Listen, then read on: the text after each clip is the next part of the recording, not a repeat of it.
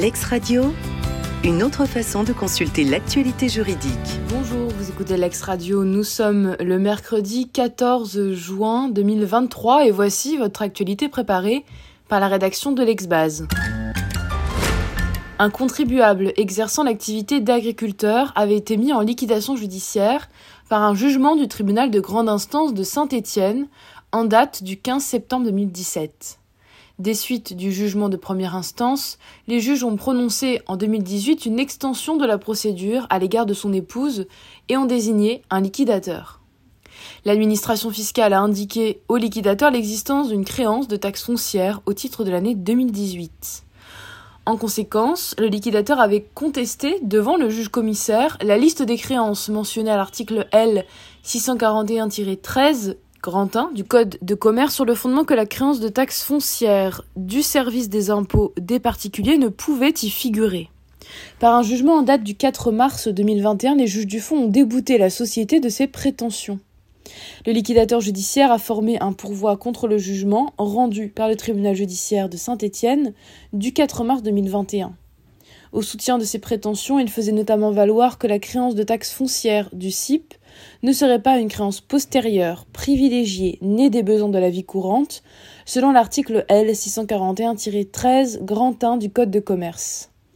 Et dans sa décision du 24 mai dernier, la Chambre commerciale casse et annule le jugement rendu par le tribunal judiciaire de Saint-Étienne le 4 mars 2021.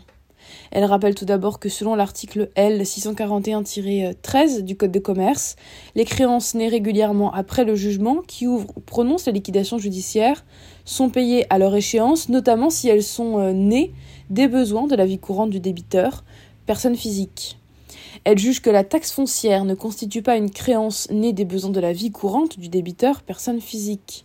La taxe due par les débiteurs euh, personnes physiques au titre de sa résidence principale ne peut figurer sur la liste des créances postérieures devant être payées à l'échéance selon l'article L 641-13 du Code de commerce.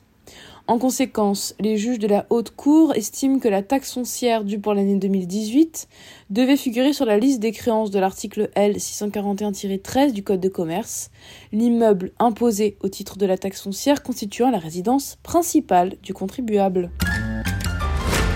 Le 13 juin dernier est paru au journal officiel le décret pris pour euh, l'application de l'article 6-3 de la loi du 21 juin 2004 pour la confiance dans l'économie numérique. Ce décret désigne l'Office central de lutte contre la criminalité liée aux technologies de l'information et de la communication de la Direction générale de la police nationale, au fin de demander le blocage et le déréférencement des sites miroirs prenant des contenus relevant des infractions prévues au 7 du grand 1 de l'article 6 de la loi.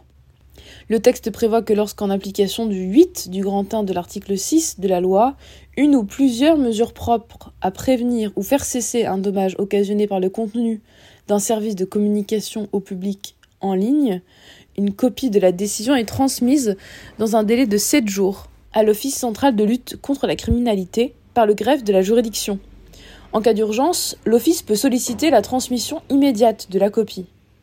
Lorsque l'Office a identifié un site miroir reprenant le contenu du service désigné par la décision judiciaire, en totalité ou de manière substantielle, il transmet des données d'identification aux fournisseurs d'accès et aux hébergeurs de contenu, et le cas échéant à toute personne ou catégorie de personnes visées par la décision judiciaire, ou à tout exploitant d'un service reposant sur le classement ou le référencement de contenu mis en ligne par des tiers. Les destinataires des données ainsi transmises doivent empêcher par tout moyen approprié l'accès au contenu mentionné et le transfert vers ce contenu ou prennent toute mesure utile destinée à faire cesser le référencement du service le reprenant pour la durée restant à courir en application de la décision judiciaire. Enfin, il est fait obligation aux fournisseurs d'accès de diriger les utilisateurs auxquels l'accès est empêché vers une page d'information du ministère de l'Intérieur indiquant la mesure de blocage ou de déréférencement prévue par la loi. Un salarié d'une société également associée avait adressé un courriel au président afin de manifester son désaccord avec la mise en place d'une carte de fidélité. Il souligne notamment dans son mail que la légalité du procédé lui semblait douteuse. Le salarié avait été licencié pour faute grave et insuffisance professionnelle. L'employeur reprochait au salarié d'avoir procédé à une dénonciation uniquement dans le cadre d'un stratagème visant à obtenir une rupture conventionnelle et le rachat de ses parts dans des conditions avantageuses. En appel, la Cour a prononcé la nullité du licenciement dès lors que celui-ci était, au moins en partie, consécutif à une dénonciation pouvant recevoir une qualification pénale.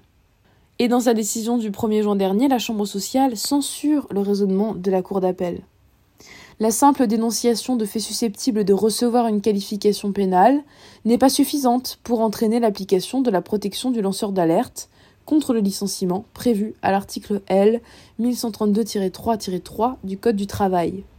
En statuant comme elle l'a fait, sans constater que le salarié avait, dans le courriel litigieux, relaté ou témoigné de faits susceptibles d'être constitutifs d'un délit ou d'un crime, et que l'employeur ne pouvait légitimement ignorer que, par ce message, le salarié dénonçait de tels faits, la Cour d'appel a violé les articles L 1132-3-3 et L 1132-4 du Code du travail dans leur rédaction antérieure à la loi du 21 mars 2022.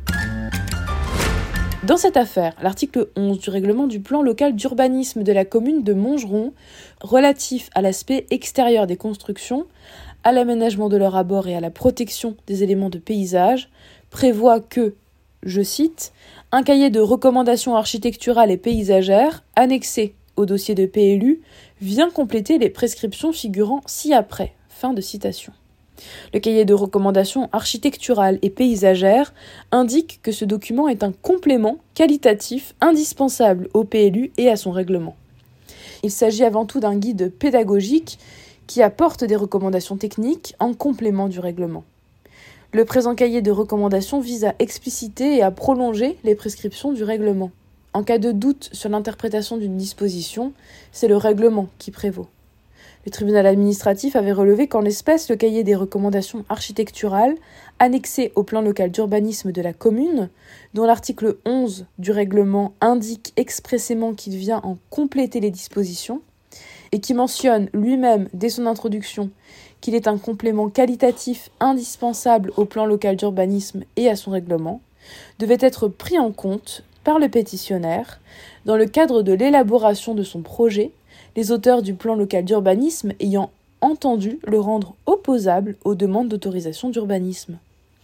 Et dans sa décision du 2 juin dernier, le Conseil d'État considère que le tribunal n'a pas entaché son jugement d'erreur de droit.